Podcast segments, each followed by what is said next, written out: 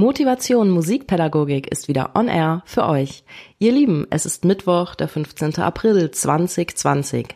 Das erste und hoffentlich einzige Osterfest in der Corona-Krise ist Geschichte.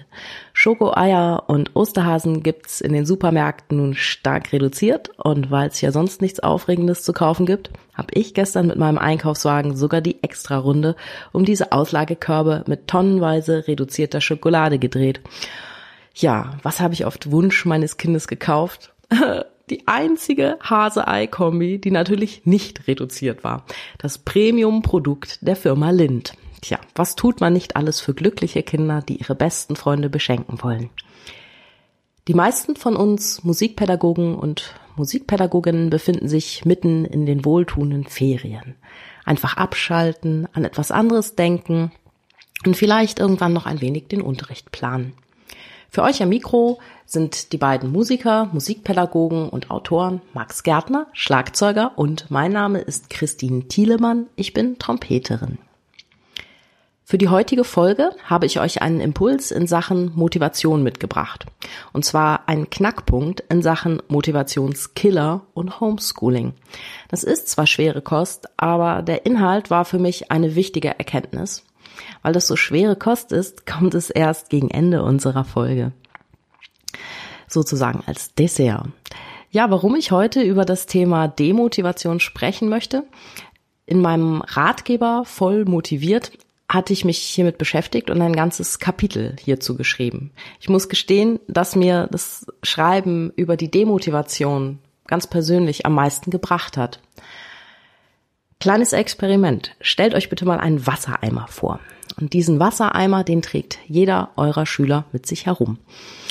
In diesen Wassereimer wird die Motivation hineingegossen. Von den Schülern selbst, von euch als Lehrpersonen, aber auch von den Eltern und so einigen Personen aus dem Umfeld unserer Schüler. Wenn hier alles top läuft, ist der Eimer voll. Bei manchen nicht ganz. Oder zumindest haben wir immer den Eindruck, dass sich der Eimer immer wie von selbst ein klein wenig leert, egal was wir oben hineinfüllen. Tja, was passiert? Ihr untersucht diesen Wassereimer, den euer Schüler da mit sich herumträgt und ihr stellt fest, der hat ein Loch. Dort unten tropft was raus. Ja, vielleicht fließt das Wasser sogar ab oder es sind sogar mehrere Löcher. Kein Wunder also, dass kaum Wasser, also Motivation mehr im Eimer vorhanden ist und man immer das Gefühl hat, man könne oben hineinfüllen, was man möchte. Bleibt immer leer. Jetzt haben wir zwei Möglichkeiten. Die erste ist, wir sorgen für immer mehr Input, immer mehr Wasser, was wir oder andere oben in den Motivationseimer des Schülers hineinschütten. Mehr Wasser rein, als unten abfließen kann, sorgt ja auch für einen vollen Eimer. Möglichkeit zwei, und die ist natürlich wesentlich sinnvoller, nachschauen, wo genau das Wasser abfließt und ja, das Loch, wenn möglich, reparieren. Das ist die große Kunst gelungener Pädagogik. Aber dazu später noch ein wenig mehr. Erstmal zu Max. Hi Max, wie läuft's? Hey Christine. Ja, ich weiß ja nicht, wie es dir geht oder wie es den Hörerinnen und Hörern geht. Ähm, die Osterzeit ist vorbei, war natürlich ein bisschen seltsam. Bei uns war es so, die Neffen und Nichten sind äh, mit ihren Familien quasi schrittweise gekommen und durften dann alleine im Garten ein paar versteckte Nester suchen, während wir aus dem Fenster zugeschaut haben, um uns da nicht zu nahe zu kommen. Das heißt, wir haben Ostern quasi aus der Ferne simuliert. Es war eine ganz interessante, aber irgendwie auch sehr komische Erfahrung. Und naja, so wie es sonst ist, das Osterfest ist vorbei. Ähm, man hat natürlich viel zu viele ähm, Schoko-Osterhasen und, und verschiedene andere Sachen gegessen und man fühlt sich irgendwie, als wollte man am liebsten am Dienstag nach Ostern direkt los, raus in die Welt, äh, vielleicht joggen gehen, irgendwie in den Frühling starten, Aktionismus pur, den Garten herrichten, grillen und all diese Dinge tun die ähm, ja einfach mit dem Frühling und mit dem beginnenden Sommer zu tun haben aber irgendwie habe ich so das Gefühl, bei mir setzt das gerade nicht ein. Ich habe da irgendwie so eine Blockade. Das ist, äh, ja, weiß auch nicht, ob das so eine Art äh, Perspektivlosigkeit ist, ne, weil man einfach weiß, man darf irgendwie nicht raus und man kann auch keine Freunde treffen und also all diese Dinge, die man eigentlich mit diesem Frühlingserwachen verbindet, die, die sind einfach nicht möglich jetzt gerade.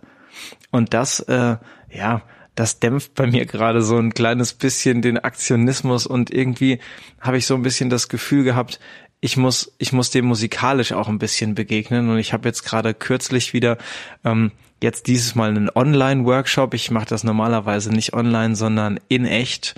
Ähm, zur eine Fortbildung gegeben äh, zum zum Nutzen von Apps ähm, für musikalische Prozesse und da ähm, ja passt eigentlich finde ich dann zur zur heutigen äh, zur heutigen melancholischen Stimmung die ich so ein bisschen hab. Ähm, die App Notebeat so heißt die das wird N O D E und Beat wie der Schlag geschrieben. Und das ist eine App von vielen, die in letzter Zeit entstanden sind, die sich ganz gezielt damit befassen, eben nicht ähm, klassische Instrumente, jetzt Schlagzeug, Klavier, Gitarre, nachzubilden, uns zu ermöglichen, die auf so einem iPad oder einem Tablet ähm, nachspielen zu können in digitaler Form, sondern die App selbst hat ja nicht den Anspruch, wie so ein echtes Instrument auszusehen, sondern hat einfach eine ganz andere Vorgehensweise. Und die funktioniert folgendermaßen, man hat einfach einen leeren Bildschirm vor sich und hat äh, unten so eine, so eine kleine Leiste mit verschiedenen Tools, die man nutzen kann. Und die besteht aus sogenannten Sendern und Empfängern. Und ähm, ja, diese Sender, man kann dann also einzelne davon auswählen und eben auf diesen leeren Bildschirm draufziehen. Die kann man überall platzieren. Das ist, muss man sich wie so ein kleines Sternensystem vorstellen. Ich ziehe dann so einen Senderstern auf den Bildschirm und äh, der, ja, heißt deswegen Sender, weil er in regelmäßigen Abständen, das kann man auch alles einstellen, so pulsiert und äh, ja elektronische Impulse aussendet. Man sieht es dann, der blinkt so richtig in, ja, man kann das wirklich in Beats per Minute einstellen. Und ähm, ja, da passiert erstmal noch gar nichts, denn der hat ja noch keinen Empfänger, an den er senden kann. Und diese Empfänger, das sind so kleine bunte Punkte, die sind rot, äh, lila, gelb, ähm, blau, grün und so weiter. Und die stellen einzelne Stufen einer Tonskala dar, die man vorher einstellen kann. Also da kann man ganz normale Durtonleitern nutzen, man kann aber auch ähm, pentatonische ähm, Skalen und ganz viele andere Dinge einstellen. Und ja, in dem Moment, in dem man dann ein solches Pünktchen auf diesen, auf diesen leeren Bildschirm gezogen hat, ähm, stellt sich da eine Verbindung her zum nächstgelegenen Sender. Man kann nämlich mehrere von solchen Sendern dann dahin ziehen und ähm, ja, der Impuls den der Sender abgibt, da bildet sich dann so eine kleine Linie, auf der fährt dann ein Punkt sozusagen von Sender zu Empfänger. Und wenn dieser Punkt angekommen ist, dann erklingt dieser eine Ton. Klingt per se erstmal ganz simpel, ist es auch. Der Reiz bei der ganzen Sache liegt aber darin, dass natürlich durch die unterschiedlichen Abstände des Empfängers zum Sender, also wenn man mehrere solcher Empfängertöne rausgezogen hat, ähm, dafür sorgt, dass die Töne natürlich zu unterschiedlichster Zeit erklingen. Und gerade, dass man das eben nicht so perfekt rhythmisch notiert einstellen kann, sondern dass es eben einfach ein bisschen zufällig passiert und dass es auch diese grafische Komponente hat, hat irgendwie für mich jetzt in der aktuellen Zeit einen gewissen Reiz gehabt. Ich habe manchmal das Gefühl, dass auch meine Schülerinnen und Schüler, die suchen zwar so eine Art Zufluchtsort in der Musik und haben nach wie vor auch die Motivation, ähm, ja, da aktiv zu sein, wollen die Zeit gern nutzen, aber die haben manchmal auch richtig Lust drauf, ähm, etwas Musikalisches zu tun, das nicht zielorientiert ist. Also gerade mit so einer App jetzt in dem Fall, da kann man einfach mal so musikalische Klangexperimente durchführen und zwischendurch einmal sich kurz zurücklehnen und dem, was man da selbst produziert hat, lauschen. Also die Musik geht weiter, obwohl man nicht selbst spielt. Und ähm, ja, das hat einen ganz interessanten Effekt gehabt und ich habe das jetzt schon mit einigen ausprobiert, so als kleines Intro nach den Osterferien. Und ich muss sagen, die Ergebnisse waren wirklich toll. Also es hat wieder eine ganz andere Kreativität freigesetzt und ähm, ja, ich, ich werde auf jeden Fall vergleichbare Spiele, auch mal gerade dieses, ne, wir haben schon drüber gesprochen, auch äh, die, die, die Spieltheorie, also dass man das freie Spiel fördern soll, ohne Ziel, einfach ähm, ja des Spielens wegen. Das will ich jetzt auch in nächster Zeit wieder öfter in meine Lessons einbauen.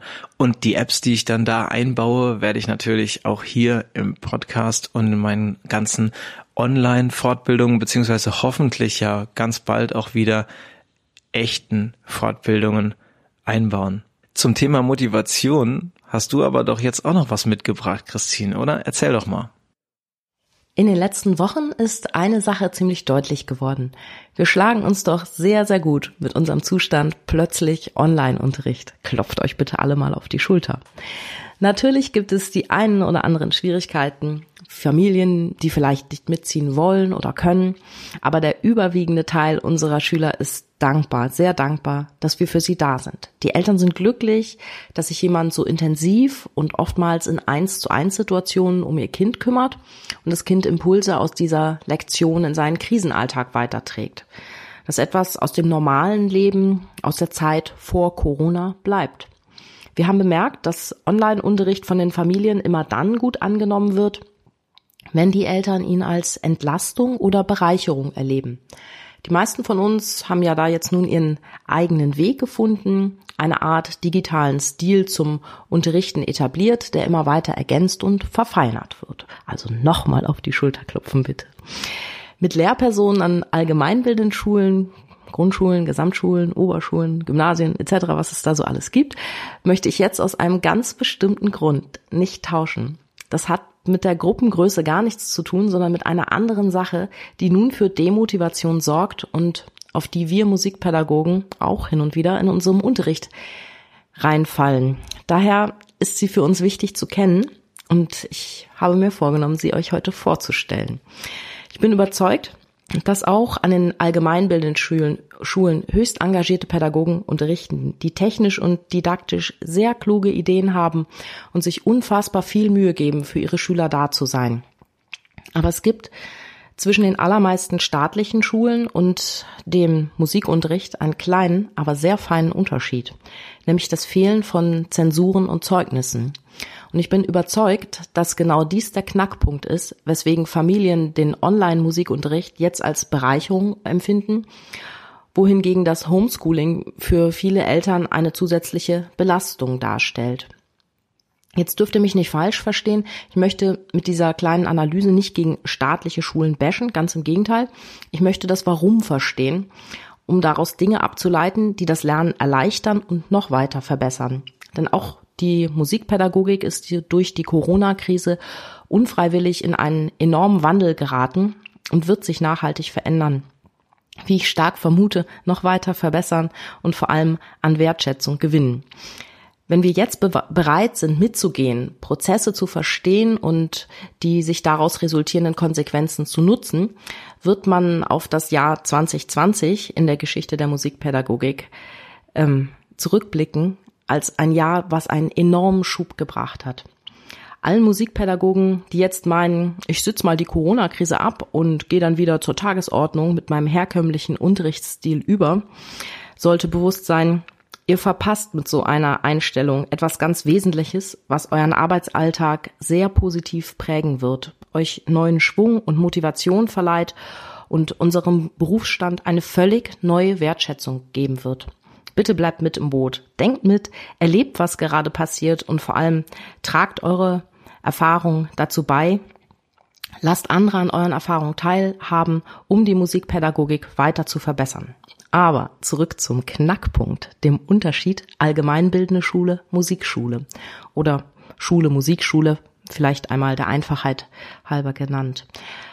Warum bin ich davon überzeugt, dass Zensuren und Zeugnisse gerade jetzt so einen himmelweiten Unterschied auf die Motivation und den Lerneifer von Kindern und Jugendlichen ausüben? Einigen von euch ist möglicherweise einmal der sogenannte Korrumpierungseffekt begegnet. Auf Deutsch Verdrängungseffekt. Dieser Korrumpierungseffekt besagt, dass die Motivation eines Menschen abnimmt, etwas Bestimmtes zu tun, wenn man eine Belohnung für diese Tätigkeit aussetzt. Kleines Beispiel. Lisa kommt gerne in den Klavierunterricht. Sie übt daheim einigermaßen, macht durchschnittliche Fortschritte und kann in der folgenden Unterrichtsstunde ihre Hausaufgabe meistens ganz gut vorspielen. Um Lisa jetzt noch stärker, stärker zu motivieren, stellt Herr Meister, ihr Klavierlehrer, Lisa eine Belohnung in Aussicht. Er sagt, liebe Lisa, wenn du bis zur nächsten Woche das Lied aus deiner Klavierschule spielen kannst, bekommst du einen Aufkleber von mir. Bei vier gesammelten Aufklebern gibt's dann noch eine weitere Überraschung für dich. Lisa wird also für etwas, was sie gerne tut, eine Belohnung in Aussicht gestellt. Und nun kommt der Knackpunkt was uns vielfach nicht bewusst ist und womit wir nicht rechnen. Lisa wird also fleißig üben und Aufkleber sammeln, aber ihre Motivation zum Klavierspielen wird insgesamt abnehmen und sie wird sogar ganz stark abnehmen, sobald sie keine Belohnung mehr dafür bekommt. Das weiß man aus vielen Studien, die diesen Korrumpierungseffekt in anderen Zusammenhängen beschrieben haben. Denn Lisas ursprüngliche Motivation, warum sie Klavier gelernt hat, wird durch die Belohnung verdrängt. Daher Verdrängungseffekt. Nun gab es auch schon kritische Stimmen zu dem Korrumpierungseffekt. Deshalb müssen einige Faktoren sehr genau stimmen. An dieser Stelle sehr vereinfacht und komprimiert dargestellt. Lisa hat ihre eigene Motivation zum Klavierspielen. Sie geht damit ihren eigenen, für sich selbst richtigen Weg. Die Belohnung belohnt genau das Verhalten, was sie ohnehin schon zeigt. Ist zwar lieb gemeint von Herrn Meister, aber wird möglicherweise nach hinten losgehen und die Aufkleber hätte er mal lieber in seine Küche geklebt, so wie meine Oma das immer mit den wunderschönen Prilblumen, den Aufklebern auf den Spülmittelfläschchen gemacht hat, die sie als Belohnung für den Kauf bekommen hat. So, nun mal übertragen auf die allgemeinbildende Schule. Ich unterstelle den meisten ABC-Schützen und Erstklässlern, dass sie sich sehr auf die Schule gefreut haben und lernen wollten. Buchstaben entdecken, was schreiben können, eine, eine große Faszination und sie sind mit Feuereifer dabei am Anfang. Nun aber kommen aus vielerlei Gründen Zeugnisse und vor allem Notengebung ins Spiel. Unsere kleinen ABC-Schützen beginnen für gute Noten zu lernen. Und im Laufe ihrer Schulzeit verinnerlichen sie das immer stärker, werden regelrecht süchtig nach guten Noten. Also übertragen, Lisa wird süchtig nach Aufklebern von Herrn Meister. Dann aber kommt die Corona-Krise. Bleiben wir mal zu Hause, die Schule findet nicht mehr statt. Frau Lieblingslehrerin aus der Grundschule gibt die Aufgaben mit nach Hause. Es scheint soweit wie immer. Nur zu Hause. Doch was ist passiert? Allen Beteiligten dürfte wohl klar sein, dass die Leistungen des Homeschoolings nicht mehr wie gewohnt zu beurteilen sind mit Schulnoten. Es kann keine Notengebung wie vor Corona stattfinden. Oder anders gesagt, Lisa bekommt nun plötzlich keine Aufkleber mehr fürs Klavierspielen. Und zack, ist die Motivation weg. Jetzt hat die Schule zwei Möglichkeiten oder besser gesagt Wege, und auch diese Wege sind wieder spannend für uns Musikpädagogen. Ich male an dieser Stelle mal ein wenig schwarz-weiß, Weg A und Weg Z mit allen Abstufungen, die dazwischen liegen. Ganz bewusst extrem und polarisierend formuliert. Weg A Lisa bekommt weiter ihre Aufkleber fürs Klavierspielen. Also vielleicht etwas wie Lehrkräfte der allgemeinbildenden Schulen finden einen Weg, um eine faire Benotung der Schülerleistung trotz des Homeschoolings aufrecht zu erhalten. Oder Weg Z. Der Klavierlehrer akzeptiert, dass Lisa ohne Aufkleber vorübergehend nicht so motiviert üben wird. Er versucht ihr Wege aufzuzeigen, bei denen sie ihre ursprüngliche Motivation zurückgewinnen kann und wieder selbstständig und intrinsisch motiviert üben wird. Also übertragen auf die Schule. Frau Lieblingslehrerin schaut, auf welchen Wegen ihre Schule eine intrinsische Motivation besitzt ja, auf welchen Wegen ihre Schüler intrinsisch motiviert sind und hier knüpft sie an. Das wird Frau Lieblingslehrerin eine Menge abverlangen und ja, dazu sollte sie mal ganz genau die Metastudie von John Hattie 2009, 2013 lesen.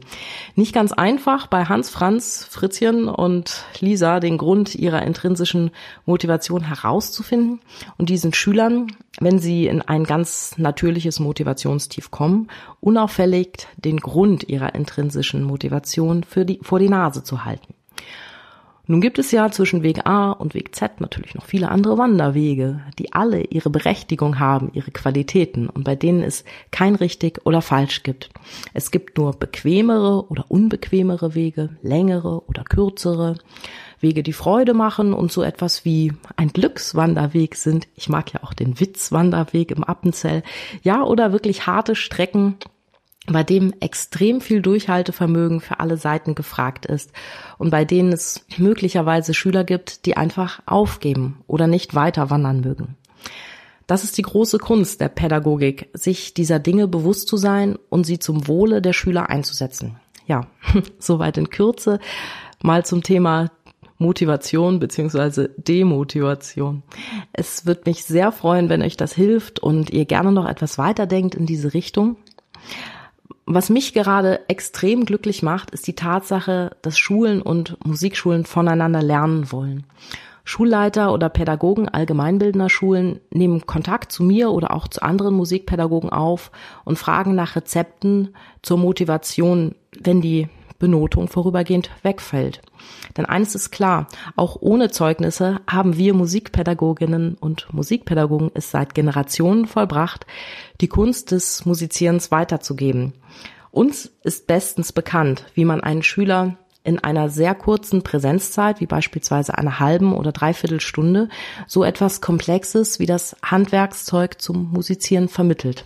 Alles eine Frage der Motivation. Das ist unser Schatz unser ganz großes Geheimnis. Ja, dann bleibt mir nur noch mich zu verabschieden. Herzlichen Dank fürs Einschalten. Wir freuen uns wirklich sehr, dass unser Podcast und auch unsere Website so großen Zuspruch erfahren. Schaut gern auch in die Show Notes. Dort verlinke ich Christins Buch voll motiviert und die App, die ich vorgestellt habe. Und wir freuen uns schon aufs nächste Mal. Bis dann.